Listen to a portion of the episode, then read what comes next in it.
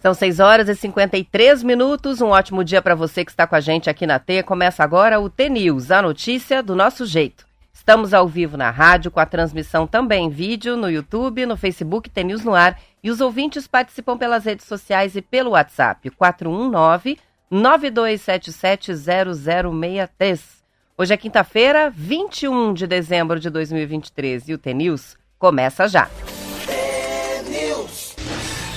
Bom dia, Marcelo Almeida. Bom dia, tudo bem? Tudo bem com você? Maravilha. Reta final de 2023. Reta final e amanhã começa o verão. Começa. Eu li hoje no jornal, não sabia que era amanhã o verão. E vai ser um verão bem quente, né? Verão. E com bastante chuva, essa é a previsão geral. É um verão muito quente, com chuva, mas com como o Pacífico e o Atlântico vão esquentar, ó, agora eu já posso falar de temperatura. Causa do El Ninho, é, é né? É chuva intensa, é chuva... Temporal. É, é, chuva temporal, não é ah, uma chuvinha começa de manhã vai até a noite, não. É pau, cacete, polícia. Uau! Chuva de verdade. E é um dos... Vai ser o, o verão, um dos verão... É o terceiro, vai ser o verão mais quente desse, desse século. Acho que eles acham que vai ser mais quente que o ano passado. E o ano que vem vai ser mais quente que esse ano, né? Mas é uma, tudo uma expectativa, é uma, uma, uma especulação. Eu não sabia, a gente não fala também de coisa boa, né? Rio Amazonas, o Rio Negro, todos eles já voltaram a receber água também, não sabia disso. Está estabilizando, Mas é né? uma é um verão muito quente com chuva torrencial. Então o que, que é? A evaporação do ar muito rápido, muito calor, chuva forte para, chuva forte para. Que é um caos, né? Pelo jeito a gente vai novamente passar o final do ano vendo aquelas enchentes, aquelas coisas no Rio de Janeiro, né? São Paulo, carro boiando, porque é é o tempo de recorrência, é o tempo que a chuva cai do céu e chega lá na cabeceira da, do rio, mais ou menos isso. Tomara que não, né? Mas não adianta porque a previsão é essa, né? Todos os institutos de meteorologia que já divulgaram, né, a previsão para o verão é uma, vai ser uma estação com bastante temporal, muita chuva. É, não é aquela chuva regular, né? Sim. Aquela chuva que vem e causa prejuízos mesmo. A gente, muita gente deve estar tá se perguntando como é que vai ser o domingo, né? Que é a véspera do Natal. É, a gente vai ter um domingo quente, fazia tempo que a gente não tinha um Natal com calor como vai ser esse ano. Vai ser calor, é, mas com a possibilidade de chuva. O tempo firme é hoje, amanhã. No sábado começa a chover, com aberturas de sol, não é só chuva, mas vai ficar menos estável o tempo. E no domingo, provavelmente, hum. a gente vai ficar oscilando entre o sol entre nuvens e chuva mas com temperaturas altas. O calorão mesmo, Marcelo, vai ser amanhã. Olha. Amanhã, Paranavaí, por exemplo, está com 35 de máxima. A Londrina e Maringá, 34 de máxima. A gente aqui, 31, que para Curitiba é bastante. Depois vai ficar um pouco mais agradável, assim, bom. com máximas de 28, 29. Ainda bem, bom, né? eu não consegui, não, não deu tempo de colocar um ar-condicionado lá pro festeira da é, minha casa. Mas vai estar tá agradável. Ufa! Vai tá agradável. Hoje está agradável. Ontem eram 11 da noite, eu, eu falei, meio pá, que vento que é esse? Tava Ontem... um friozinho, né? Então, hoje eu não sei quanto que tá, mas hoje tá, tá bem mais friozinho. Vamos que vamos, então. E é nosso último dia amanhã? Amanhã é nosso último Caramba, dia. A gente avisou nas redes sociais, mas é bom reforçar aqui. A partir da semana que vem, a gente vai estar de recesso e a gente preparou especiais com as melhores entrevistas de 2023, Repeteco, para os ouvintes acompanharem nesse período de recesso. Voltaremos ao vivo no dia 4 de janeiro, que é uma quinta-feira, quando todo mundo já vai estar de volta de viagem. E durante esse período, ah, o programa fica no ar, mas com essas entrevistas gravadas. Vai Maravilha. ser bom, porque quem perdeu as entrevistas vai poder ouvir e quem gostou vai ouvir de novo. Eu vou mandar para você um pequeno vídeo que eu vi lá em São Paulo, numa reunião que eu tive. Eu quero que você é, democratize essa informação, que chama-se O Primeiro Seguidor. É um vídeo. Eu vou colocar, eu não vou, eu vou explicar se vocês vão ver em casa. É um vídeo de um pessoal que está num campo assim e tem uma música tocando. Fala sobre o primeiro seguidor. Como é que tem uma causa, evidência, um movimento? Como é que um movimento começa? Um movimento para começar a dançar, um movimento de todo mundo querer ir naquele lugar, um movimento de todo mundo querer soltar pipa, um movimento de todo mundo querer ir naquela, naquele bar. Como é que começa o movimento? Então começa só um cara dançando, bem doidão, assim. Uma dança diferente, parece um. Parece um escorpião dançando, parece um. parece um, um caranguejo dançando. Daqui a pouco todo mundo olhando, ele com aquela cara meio de bobo, assim. Todo mundo fica, que cara doido ficar dançando meio todo mundo, sozinho, né? Aí vai um segundo, olha pra ele e começa a dançar também. Começa a dançar bem doido, assim, bem doidão. Aí vem um terceiro que daí ele. Cara, ele. ele aí ele. ele, ele muda o jogo. Passa por baixo da perna do outro, fica muito louco, dançando também. Aí vem um quarto, vem um quinto, vem um sexto. Daqui a pouco tem 100, 200 pessoas dançando. Estou falando isso porque eu fui numa reunião muito interessante, um assunto muito interessante em São Paulo. Quando o cara fez a reunião durante uma hora e meia, depois eu posso sintetizar essa hora, uma hora e meia tua aqui, Marcelo, no escritório? Vou colocar um vídeo para você ver. E coloca o vídeo. Falei, cara, o que, que é isso? Isso é uma causa. Depois tem as evidências, depois tem um movimento. Olha como o movimento é feito. Não é porque o primeiro dançou, é o terceiro que chega, que traz mais gente. O segundo já é meio cara de pau. Então é mais ou menos um vídeo assim, seja meio cara de pau.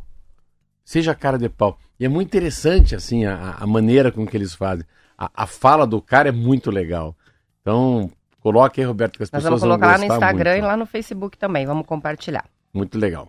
Vamos que vamos? Vamos que vamos. Antes da Vangeluz, registrando hum. aqui que o Geraldo escreveu pra gente, o Geraldo Zampiroli, ele é aqui de Colorado, é, dando os parabéns para a filha Thalia, que faz aniversário hoje. Ela é professora em Maringá. Ah, que legal. Parabéns, Thalia. Feliz aniversário. Professora, é uma matéria muito legal que eu quero depois da nossa volta. Nós vamos falar, cadê o professor? Queda de número de formandos em licenciatura e desinteresse pelo magistério ameaçam a educação básica brasileira. Interessante, estão falando sobre a, a história da, né, já do, do boom que foi a tecnologia, o celular, e a volta do professor com giz. Muito legal essa matéria. Ah, é? é. Revista Papesp? Papesp? É, Fapesp. É difícil, é, uma, é, uma difícil, é uma revista mais difícil de ler, né? É uma revista de pesquisa da Faculdade de São Paulo. Eu sigo eles nas redes sociais, é bem São legal. bons, né? É, muito legal. Vamos que vamos, Marquinho, não vamos? Alma T. O tempo passa e finalmente aprendemos. O tempo passa e nós aprendemos a não ter mais tanto medo da solidão. Porque percebemos que estar rodeados de pessoas que não nos oferecem verdade e reciprocidade é muito mais assustador. O tempo passa e finalmente aprendemos que nem todos que chegam vão permanecer e que nem toda rejeição precisa dilacerar. Com o tempo, entendemos que algumas batalhas não serão vencidas, que desistir não significa fracassar e que nem tudo que desejamos é benéfico para nós. Tudo bem. Tudo bem conviver com a decepção, com o coração partido e algumas desilusões, porque é assim que aprendemos e crescemos. Graças a todas as adversidades, os desafios, tomos e feridas, é que finalmente aprendemos que estar em paz é bem melhor do que ter razão. Então entendemos que as explicações se tornam desnecessárias. Quando as pessoas previamente decidiram não entender nossos motivos. Quanto mais o tempo passa, mais percebemos que o que realmente importa é a leveza do espírito e a liberdade que conquistamos quando decidimos perdoar e seguir em frente, carregando em nosso coração somente o que é bom, o que agrega o que nos ensina e o que nos torna seres humanos melhores. Vandiluz. Muito bem. Preto de Londres está escrevendo para a gente agora para contar que hoje ele vem. Tá Opa, tá saindo de sim. lá e tá vindo para o Brasil. Ele Então, vai- uma boa viagem para ele. Sabia que eu dei um presente para ele, não? Ah, eu, você contou. tá aqui, aí na né? frente, tá aí Ele na- ficou sabendo pela Rádio T. Eu falo sempre que não fecho o carro aqui na frente da rádio. Tomara que não leve um carro alugado. É um T-Cross. É um T-Cross. É, um vai T-Cross. gostar, vai gostar. Será que vai dar pra gente Quanto? passear de T-Cross? Um T-Cross. Vamos ver, ver se alguém acerta aí. Quanto custa um T-Cross por mês? Vamos ver se alguém acerta. Vamos ver. Eu, Que- vai ser, eu nunca aluguei carro, então não sei o Não, preço. quanto aluga um T-Cross? Vai lá. Vamos lá. Vamos lá, mais ou menos, só pra gente chutar. Quanto custaria fazer um Airbnb do Fusca do Marquinho? Quanto custaria fazer um Airbnb, um- alugar minha Kombi? Ah, quanto você acha que é um carro alugado? T-Cross é bacana, hein? É Vamos pensar. é, Vamos, aquela coisa sendo um dupla, pacote mensal, vamos pensar em 200 reais por dia? 200 reais por dia, dois, três, seis mil? Caro, né? Esse 200 reais por dia, acho que é demais. Tomate. 100 Vai, então Marquinhos, por seis dia? pau, 100 pau. 100 pau é 3 mil. Você é 3 mil. Você, Tá. se- seis ou três, Roberto? Vamos Pelo amor botar de três, Deus. vamos Não, botar Roberto três, é igual achei muito que vai caro jogar bola, seis. né? Sabe que vai jogar bola? Você é café com leite. Ela foi de Sempre seis. fui. Seis ou três? Vou botar três. 3 mil, 5 mil, é raro. Hum. É número quebrado. Quem acertar.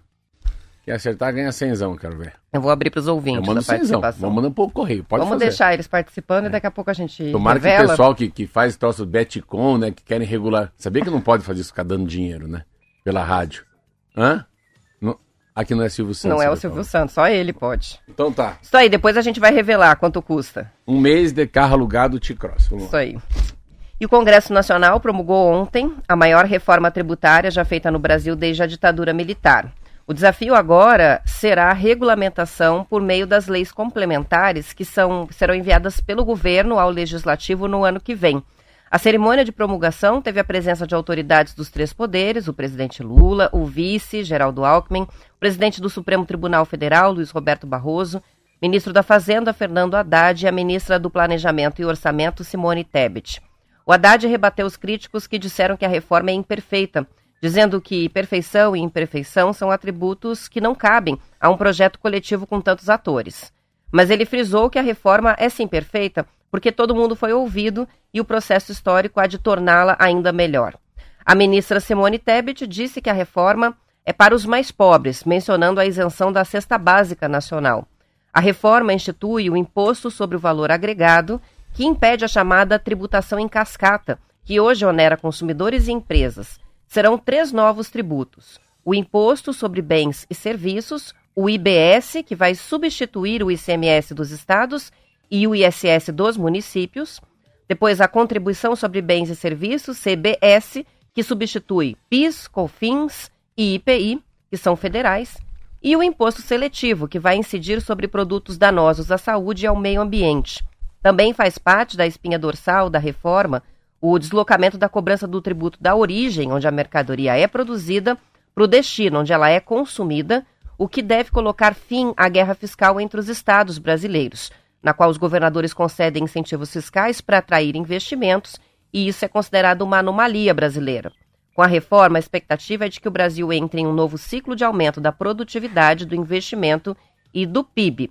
Mas a mudança não será de uma hora para outra, porque haverá um período de transição que começa em 2026 e que, em alguns casos, pode levar 20 anos para ser concluída. As informações são do Estadão. Não, ela, ela fala uma coisa que, assim, quando a Simone Tebet fala, ah, isso aqui é para os pobres. Não, é uma mentira que ela está falando. Isso aí é para todo mundo, facilita sim. Mas é, é, uma, é uma lei que ela vem para. Por que, que, é tão difícil pagar imposto? É tão complicado? Você tem que ter um contador. Eu às vezes fico olhando isso falando, eu não estou entendendo o que está falando. Isso aí não é bitributação, mas aonde que é na fonte, aonde que é na receita. Você tem tantos detalhes, tantos. É, é, que a, essa burocracia parece que ela é tão ela é tão desconforme, é tão ridícula perto de 2023 que a gente tem, né? fala de Pix. Hoje eu estava lendo uma matéria do número de pessoas que já cadastraram seus celulares naquele programa que a gente falou, né? Que se alguém roubar teu celular em 10 minutos, ele está bloqueado. Então, tem tanta modernidade, Banco Central, a gente fala de Airbnb, a gente fala de Uber, a gente fala de delivery, a gente fala, parece que fala mais palavra inglesa do que até portuguesa. E daí vem esse sistema tributário inchado, gordo, feio, velho, né? Que não toma banho, todo mundo não sabe fazer como é que a gente faz. E é muito complexo, Roberto. Então, primeiro é para facilitar a cobrança. Pode ser que consiga até cobrar mais, arrecadar mais dinheiro quando você deixa as coisas mais claras, quando você simplifica, você uh, acaba. Uh, sabendo o que você está pagando, né? É muito difícil. Eu tenho muita dificuldade, às vezes, quando vou numa reunião, eles começam a falar de ICMS, ISS, ainda tem algumas coisas em relação a todo o auxílio, né? Que foi dado pela pandemia para os comércios. Estou falando de comércio, não pessoa física. Pessoa física, então, imposto de renda para mim é dificílimo entender. Então, você dá uma simplificada nos impostos, acho que facilita para todo mundo. Consegue por quê? Você falou assim, ah, desde a ditadura militar a gente estava esperando uma reforma tributária. Consegue porque tem um Congresso que adora grana. Essa é a verdade. Eu nunca vi um Congresso com tanta sede para cargo, com tanta sede para dinheiro, com tanta sede para emenda, com tanta sede de ministérios. Ah, o que que a, por que, que a gente chega chegando? A gente chega chegando porque tem coisas que veio funcionando no Brasil corretamente. Então, ah, exemplo, Bolsonaro. Bolsonaro acertou deixar o Banco Central livre. Banco Central ficou livre, fazendo o que, que era para fazer, fez certinho. O que, que o Lula fez? O Lula já entendeu que Nesse momento, ele só tem uma saída, né? É se tornar um líder mundial e negociar de manhã, de tarde, de noite. Você fala, nossa, mas como é que pode dar tanto dinheiro para os deputados federais, tanta emenda para o Senado? Não tem jeito. Eu estava vendo aqui, tem um cara que é do Ceará, Danilo, eu conheci, deputado. Meu Deus, os caras.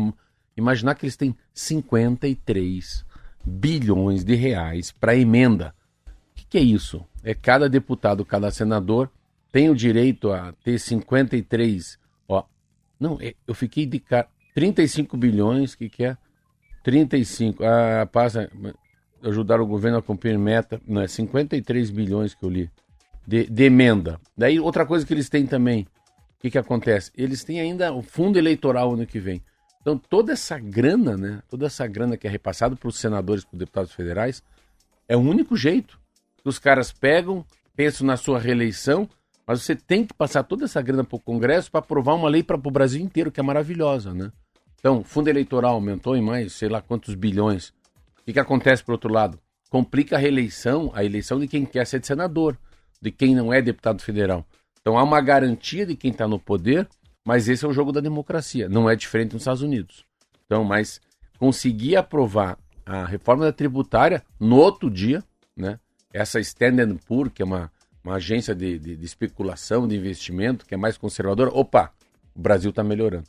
Então são pequenos passos, mas independentemente, custado muito caro esse cheque, valeu para o Brasil.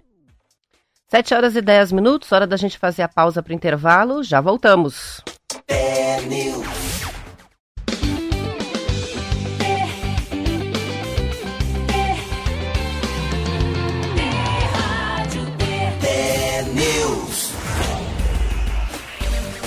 São 7 horas e 13 minutos. Agora a gente vai esclarecer com relação ao valor do aluguel de um T-Cross por mês. Vamos ver com as participações dos ouvintes. A Mari escreveu para a gente, é, chutando R$ 5.532 por mês.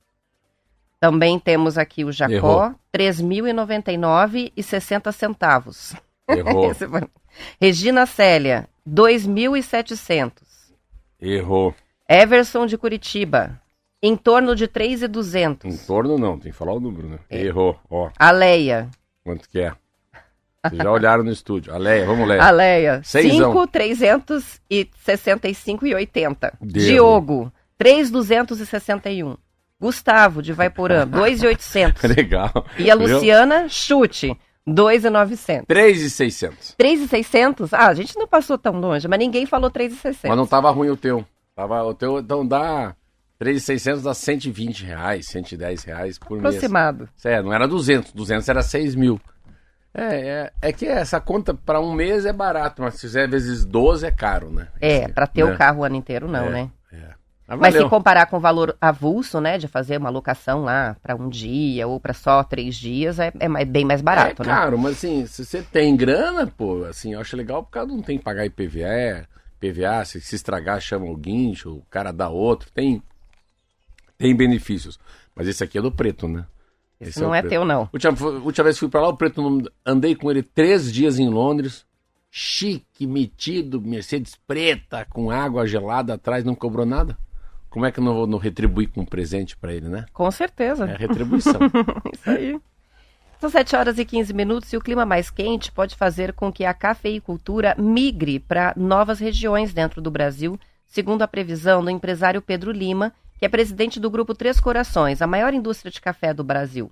Em entrevista à Folha de São Paulo, ele lembrou que no passado a produção cafeeira migrou do Paraná e de São Paulo para se concentrar principalmente em Minas Gerais e também no Espírito Santo, procurando um clima mais adequado e fugindo das geadas. Ele acha que isso pode voltar a acontecer desta vez em busca de um clima mais fresco para os cafezais, né? A responsabilidade aí do aquecimento global. O Pedro Ronca, que é diretor da plataforma global do café, contou a própria experiência com as temperaturas elevadas. Ele produz café na região de Guaxupé, no sul de Minas, e no fim do inverno enfrentou uma temperatura de 38 graus, mesmo a 1.100 metros de altitude. Ele diz que uma saída é a adoção de práticas da agricultura regenerativa, o plantio de árvores integradas ao cafezal. Outra possibilidade é que o Brasil se volte mais à produção do café robusta e conilon, que em geral são mais fortes, amargos e resistentes ao calor do que a arábica, predominante na nossa produção nacional.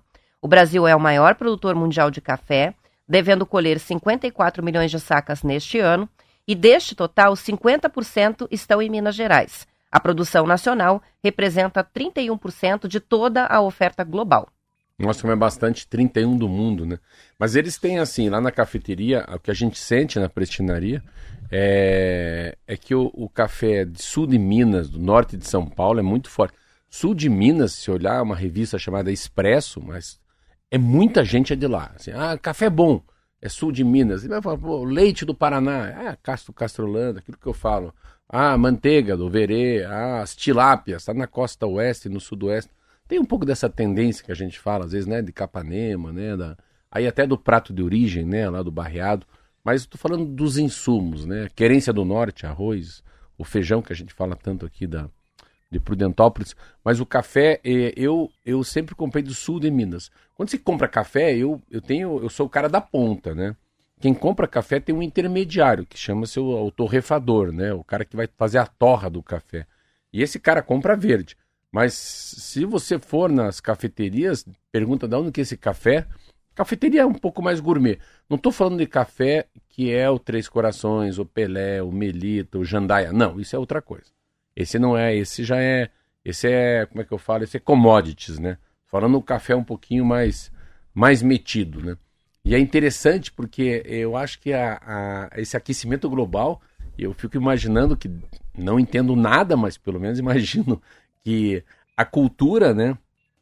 A cultura de, de, de do, do, próprio café, com certeza, como é a cultura da maçã, elas dependem de, é, de uma janela de uma janela de chuva, de uma é, dos, em relação aos ventos, a temperatura, às vezes o, o tipo de terra, né? Eu estava lendo essa coisa, o arenito caiuá é bom para quê, né? É bom para laranja, mas não é bom para soja. Então, mas eu acho que vai ter uma adaptação da agricultura por causa do clima, né? Como é que se readapta, né? Como é que você vai mudando as sementes da soja?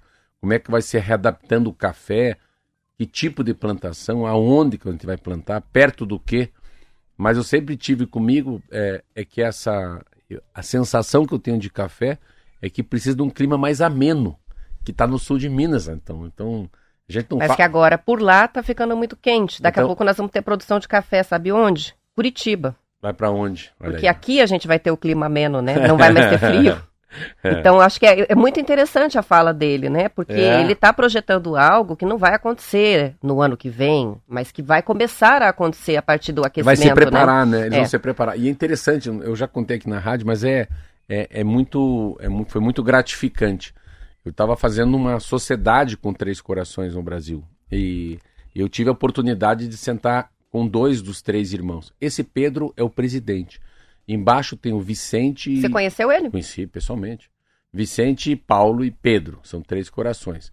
Eles compraram, eles começam lá no Rio Grande do Norte, em Mossoró, eu acho, uma cidade pequenininha, São Miguel. E eles vão ganhando o Brasil. E como é que eles vão ganhando o Brasil? Que é uma coisa muito legal. Eles vão comprando os cafés nos seus estados, nas suas regiões, mas eles não mudam o nome do café. Porque o café tem um, um quê de saudosismo.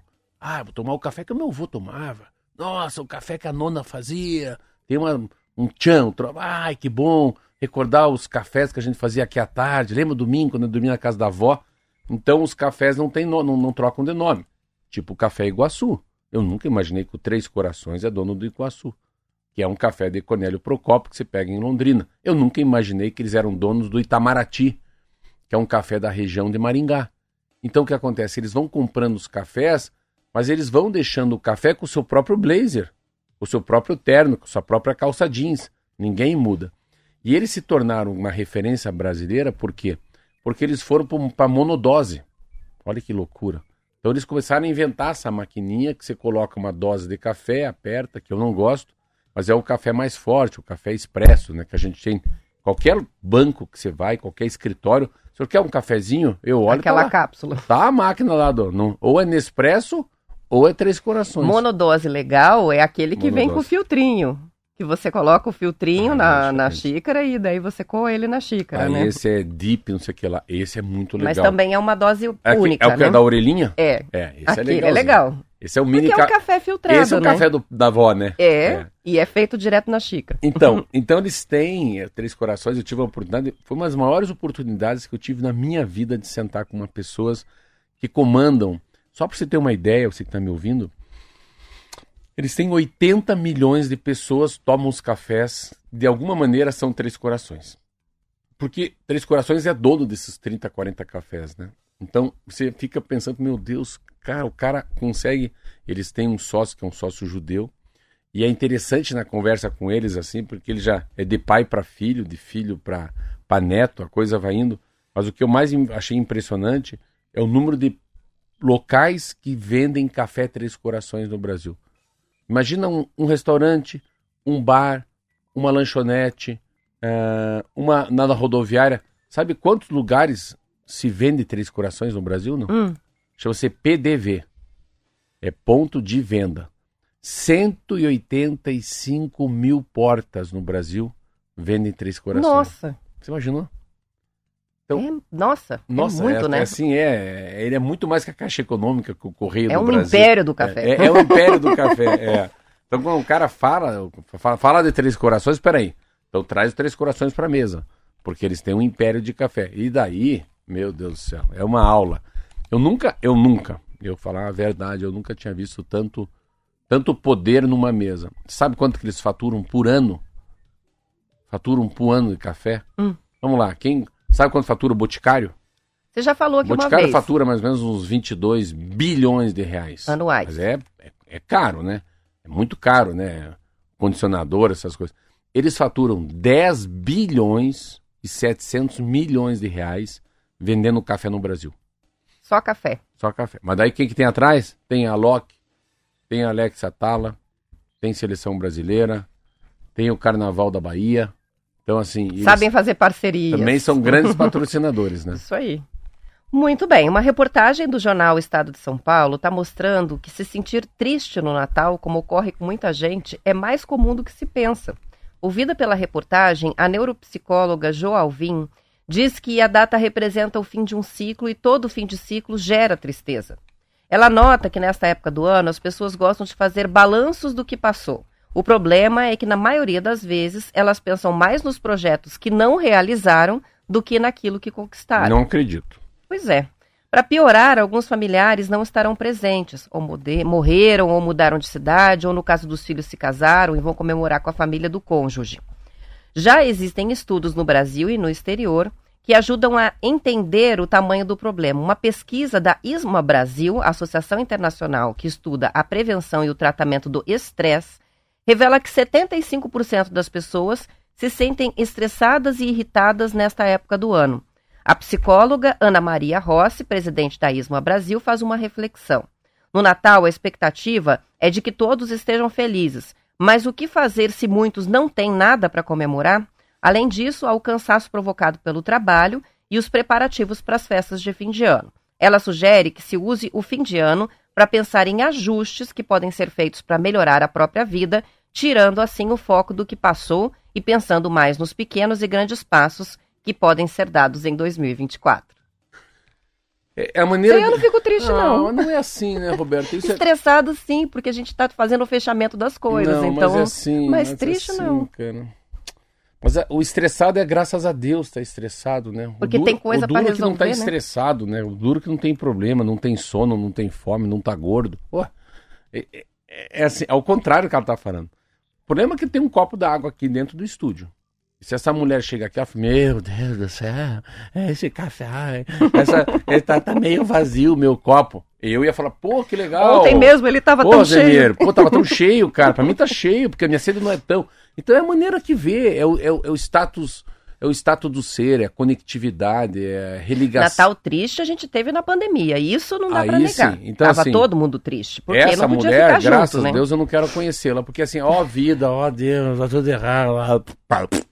Tudo errado. Mas assim, peraí. Você tá vivo, você não morreu. Você chegou no Natal, a Covid já passou. O Brasil mudou, muita gente está trabalhando. E independentemente da pessoa estar tá passando uma crise, é que essa, essa matéria parece que a pessoa no Natal do ano passado também não colocou projeto de vida. Então coloca projeto de vida. Eu coloquei um projeto de vida que foi duríssimo. Que é duríssimo, não é para qualquer um, não. É se separar.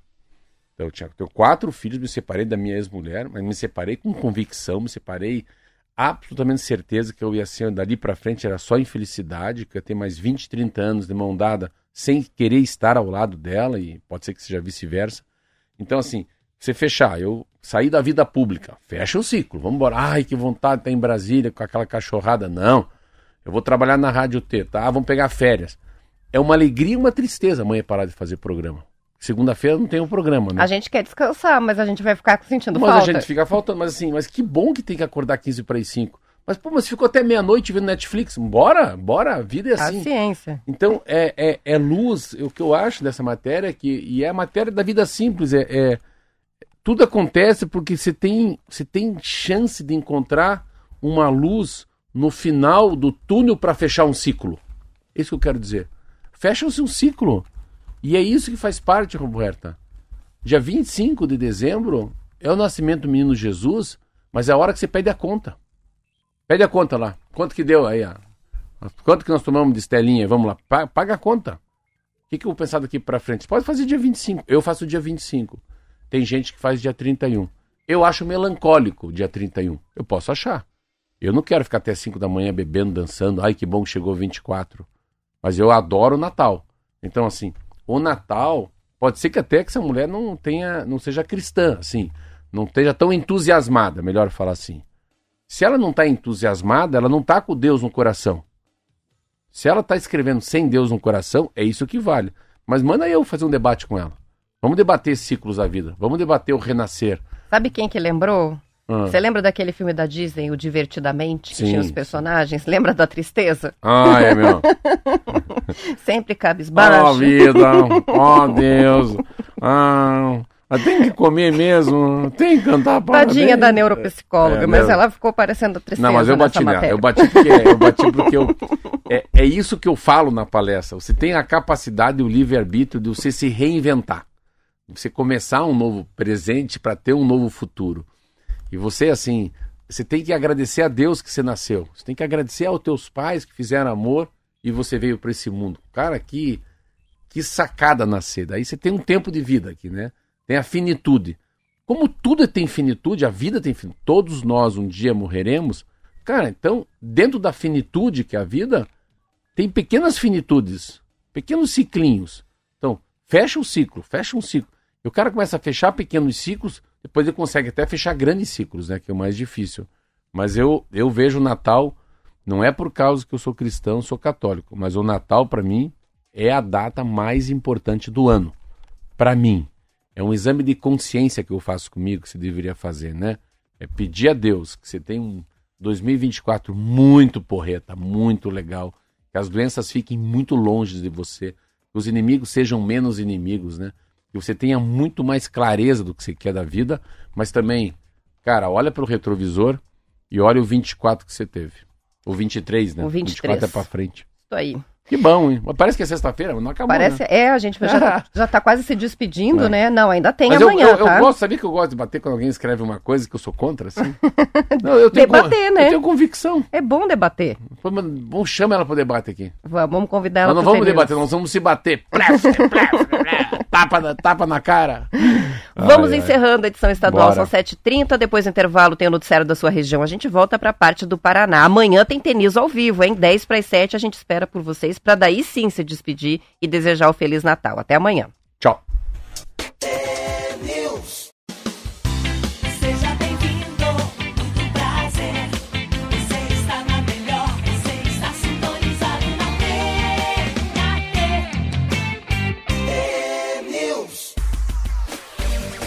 São 7 horas e 34 minutos. Uma reportagem do Estadão mostra que quem comprou imóveis nas cidades de Vitória, Vila Velha, Goiânia, Florianópolis e Curitiba teve ganhos acima da inflação nos últimos cinco anos. De acordo com dados públicos do índice FIP-ZAP, analisados pelo jornal, a valorização do preço médio do metro quadrado nesses municípios ficou entre 16% e 41%, já descontada a inflação pelo IPCA no período de setembro de 2018 a setembro deste ano.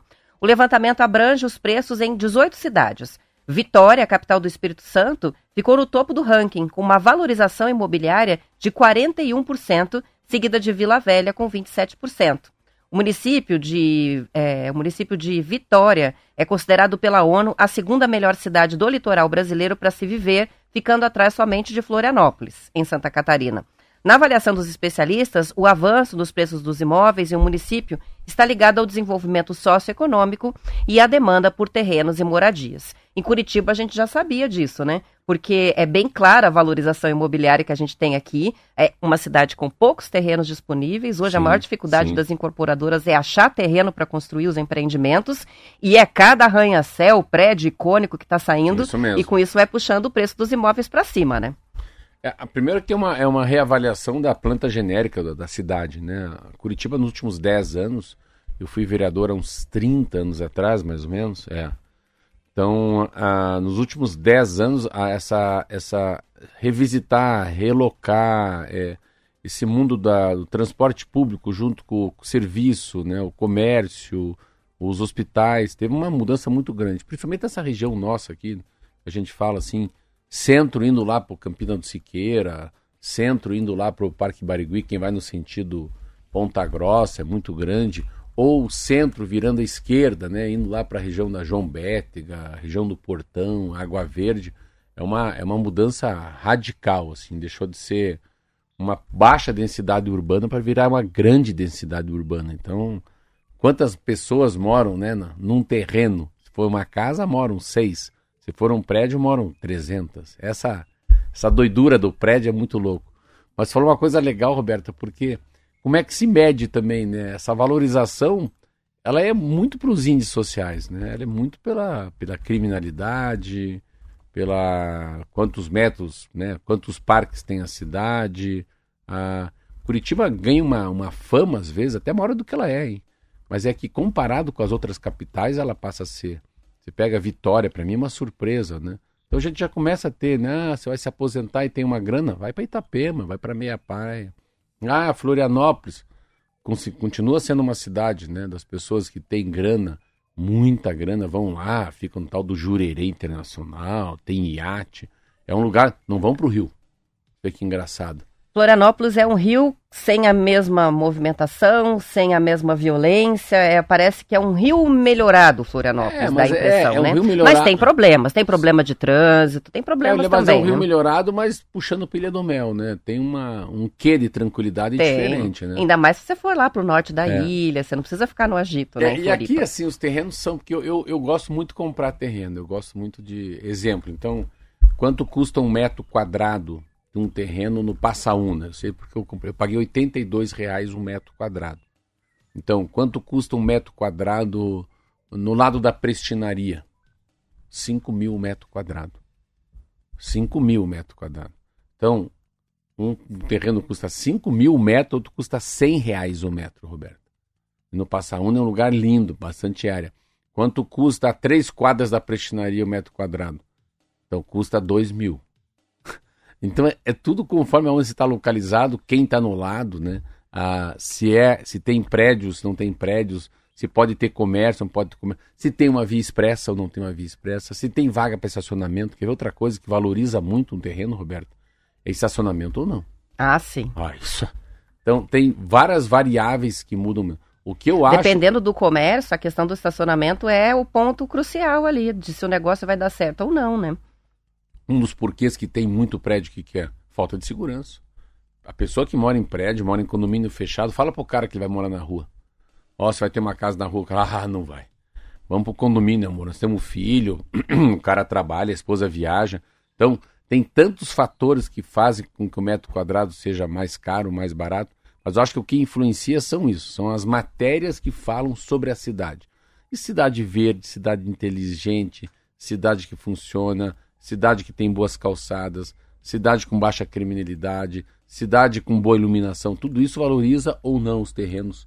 Mas é bem legal essa matéria da essa valorização do, dos terrenos. Uma outra matéria que eu vi, já vou pegar uma carona, que é muito interessante, Roberta, como a, a, a fecundidade, o número de pais e mães que têm menos filhos nas cidades pequenas. Essa que estava na vez aqui até. É verdade? É verdade. Eu acho que é o mesmo levantamento, ah, sim. Ontem essa. Que saiu no valor econômico. Eu li no valor. Isso. as cidades menores do Brasil são as que mais perdem população jovem. É é essa a muito matéria. legal isso. É um levantamento que foi feito pelo jornal Mesmo Valor, mas com os dados do censo, né, do IBGE. E mostram o seguinte: a redução da população de 0 a 14 anos em municípios com até 50 mil habitantes Sim. se dá em um ritmo bem acelerado. Na comparação com os dados do censo de 2010, a queda é de mais de 20% nas cidades com até 10 mil habitantes, de quase 20% nos municípios com entre 10 mil e 20 mil habitantes e de 15% nos que têm de 20 mil a 50 mil.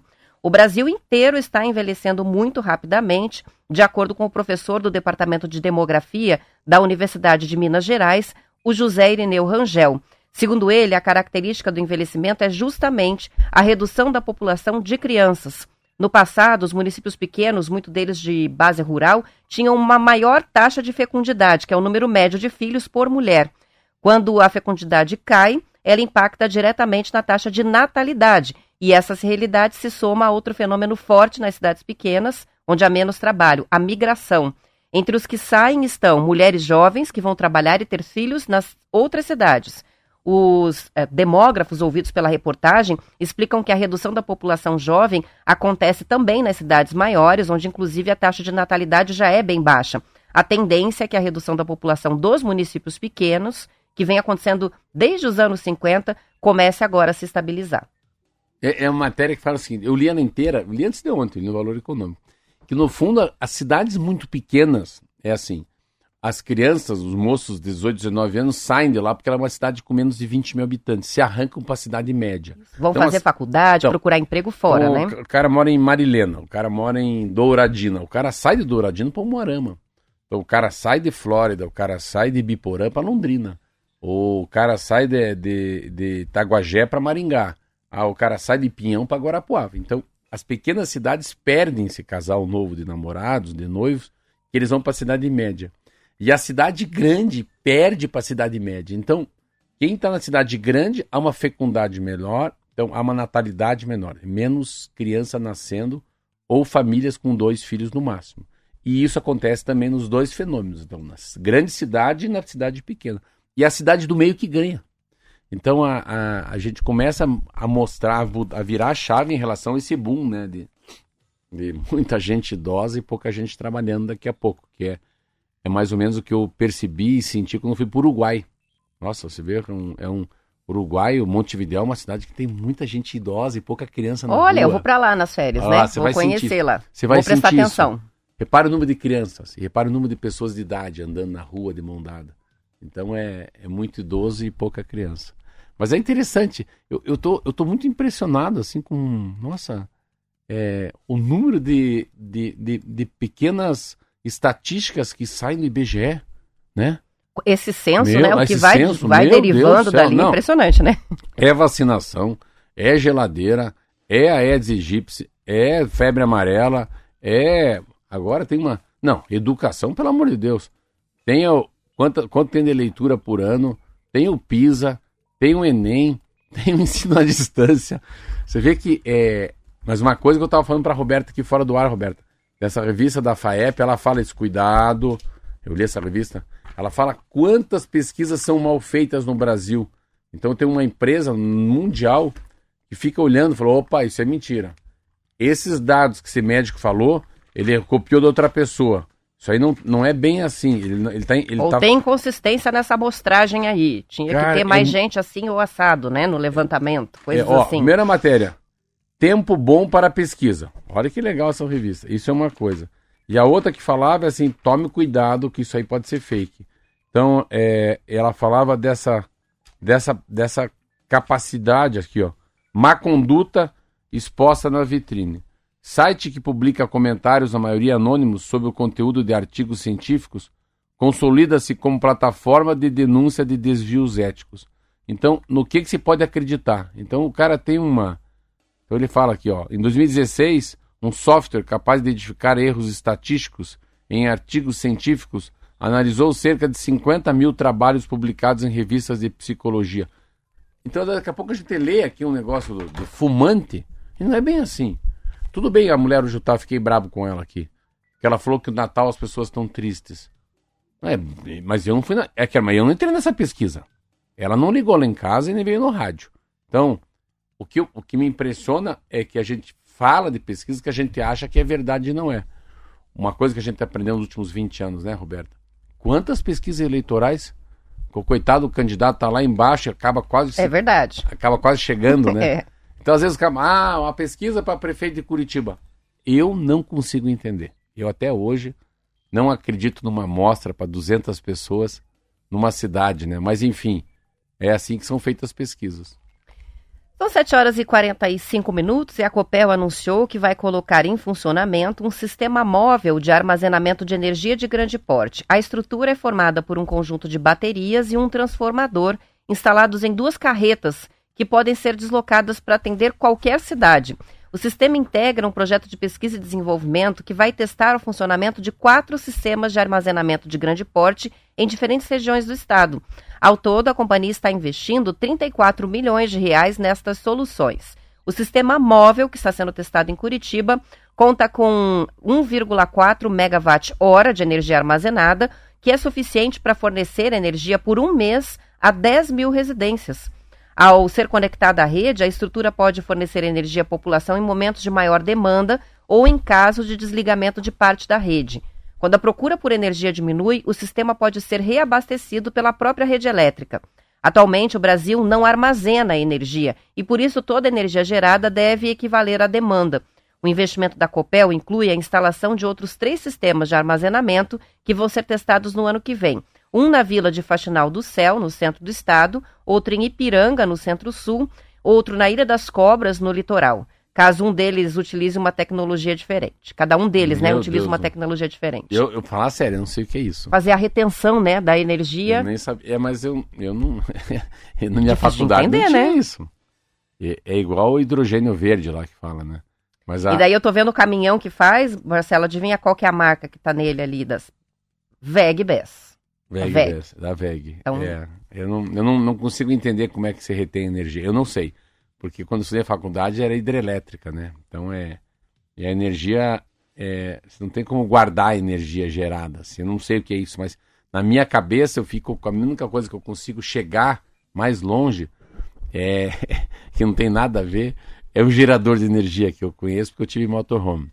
Ele funciona a diesel, a gasolina. Mas que legal, né? Esse é o, é o papel da Copel, né? Isso é uma. Isso é como fosse uma inovação. É como o Pix no banco é a Copel fazendo a energia, né? Essa área de energia tem que fazer pesquisa e desenvolvimento de forma acelerada o tempo inteiro. A gente está passando por uma transformação mundial, né? A questão da transição energética e tal. Achei bem interessante, Muito mas louco. também acho difícil de compreender vou, como é que eles não, fazem. Não, vou nem comentar, porque eu não sei. Assim, é, parabéns, Copel.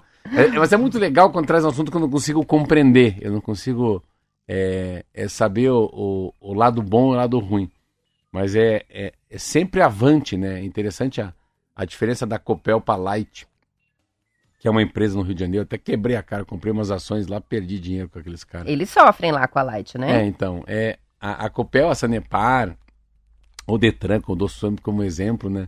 Eles são, eles são órgãos que eles sempre estão meio que assim, eles, eles saem de ser coadjuvante para ser ator no Brasil, né? E sempre tem matéria positiva deles, né? É. Vamos só sentir um pouco como é que foi essa tal da. Ah, a venda Depois da Copel, da né? É, né? É, a venda da Copel. Eu acho que a venda da Copel é uma, é uma análise boa que a gente tem que fazer. Como do pedágio, né? Como, como foi ruim o, o Paraná, o, o governo assumiu os pedágios, né? Você vê como já não fazia mais parte do, do, do, do, estofo, né, do espírito do governo cuidar de estrada, né? Como ele perdeu nisso, né? Você vê que ele não tem capacidade mais. É uma, pode olhar pelo, por esse lado também. Opa, viu que vocês não conseguem mais cuidar? Ou você viu como vocês cuidavam mal, né? Ou ao contrário, você viu como a Copel estava boa na tua mão, agora está ruim na mão da iniciativa privada? Aí. São 7 horas e 48 minutos. Vamos fazer o um intervalo, já voltamos. É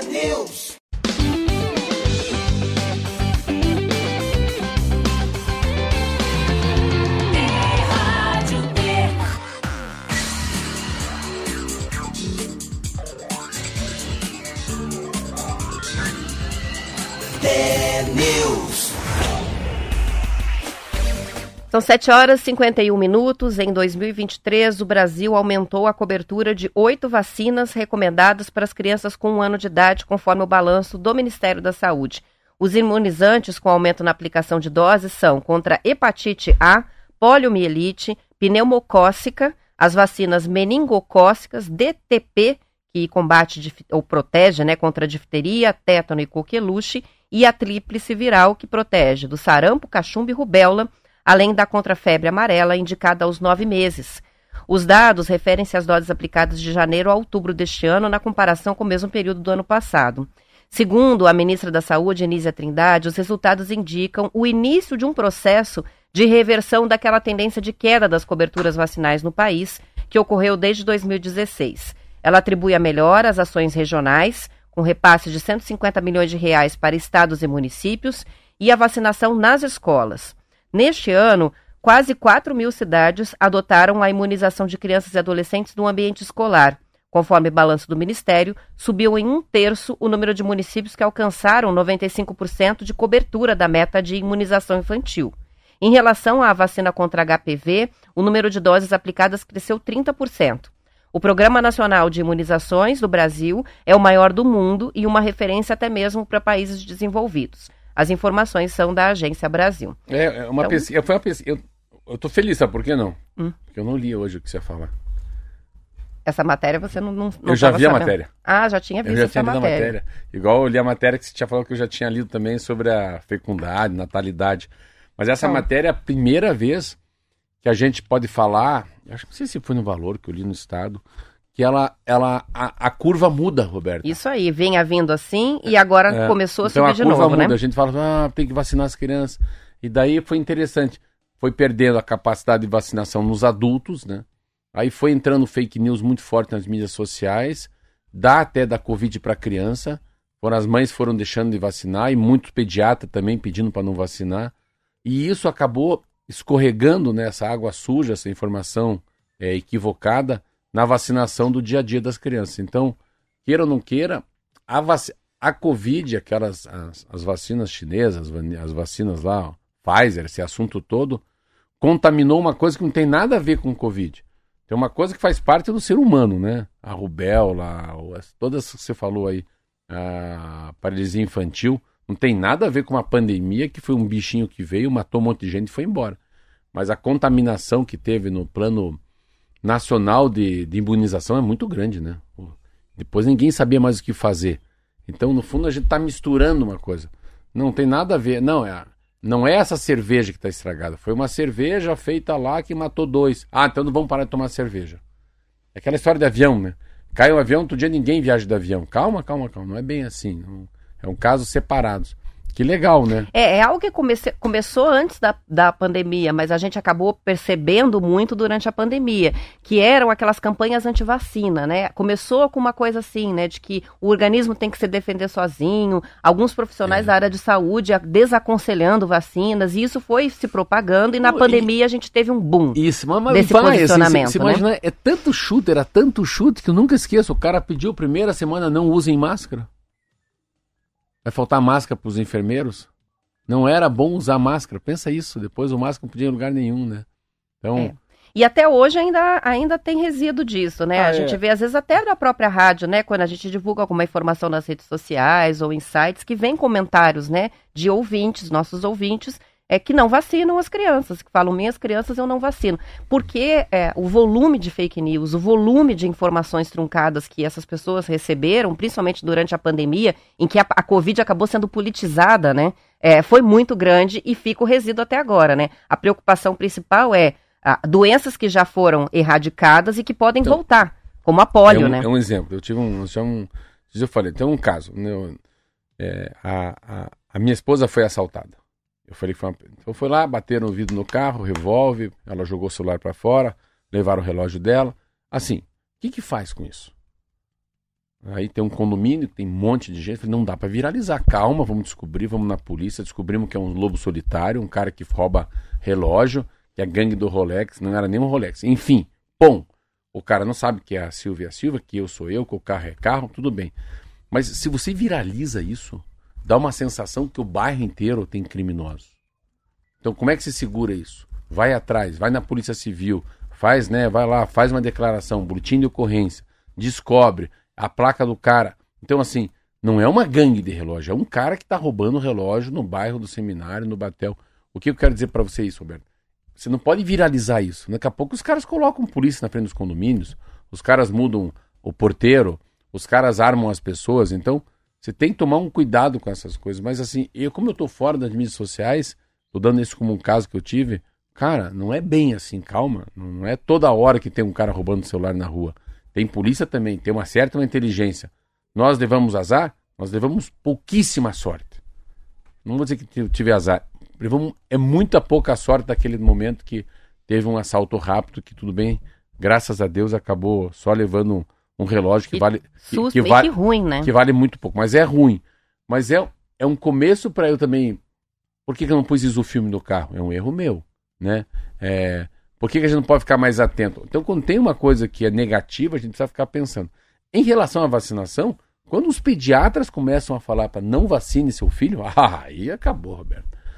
Cara, quando uma pessoa que é formada, terceiro grau, médico, trabalha com criança, fala para uma mãe, é melhor se não levar mais para vacinar?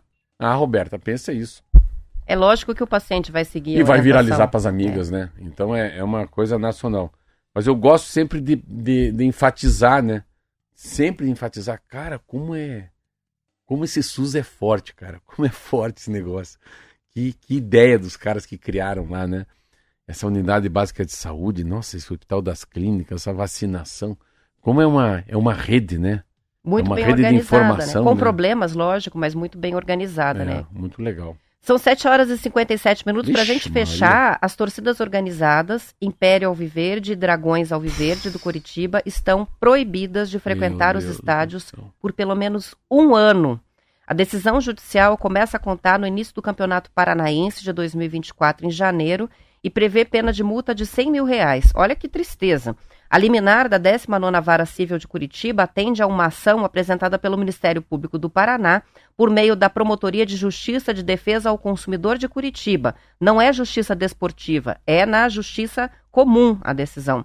As- na ação, MP o MP relata que entrou com a medida depois dos últimos episódios de violência ocorridos em jogo do Coxa com o Cruzeiro, lá em novembro, no, na Vila Capanema Sim. quando vários integrantes das organizadas acabaram invadindo o campo e entrando em confronto. Na justiça desportiva, o Coritiba foi julgado pela briga na partida com o Cruzeiro e pegou quatro jogos de punição com portões fechados. As informações são do Bem Paraná. Aí eu acho que tá tudo errado. Tomara que consigam Tá- tá reverter, tudo errado. porque, Tá- não, assim, enfim, A justiça tá tudo errado. não é defender briga, mas Não, que ruim tudo fechar, errado. né? A polícia tá errada, o Cruzeiro tá errado, o Curitiba tá errado, todo mundo tá errado. Não se faz um jogo desse aonde? No campo do Paraná. Faz um, um jogo desse no campo do Atlético. Pronto. Que é um estádio de verdade, aluga o que for, já que não pode usar. Polícia, qual é o número de pessoas que vão ter nesse jogo? Um dos dois poderia ser rebaixado. Quem que invadiu o estádio? O Cruzeirense. Porque É o gol que fizeram, um gol no finalzinho do Robson. Então o que, que significa isso aí? Você não adianta essa punição, portão fechado. Por quê? Porque o, o Curitiba já tá ruim. Ainda fica sem torcida. Então, assim, é, não, pode, não pode culpar. é, Não pode culpar um time. É um time que vai ficar cada dia mais longe de voltar. Você tira a torcida. Tem, tem os seus débitos mentais, a torcida tem. Mas a torcida faz parte, parte do futebol. O que a gente poderia começar a cuidar de cada torcedor. A identidade de cada torcedor. E separar o joio do trigo. Isso aí, punir Tem- individualmente Não, peraí, tem muita envolve, gente na né? torcida que é normal. É a minoria dentro de uma torcida que é débil mental, Roberta. A gente não pode tirar as torcidas do campo. Meu ponto de vista. Vamos que vamos? Vamos que vamos. Amanhã a gente está de volta. Boa quinta-feira. Tchau, tchau.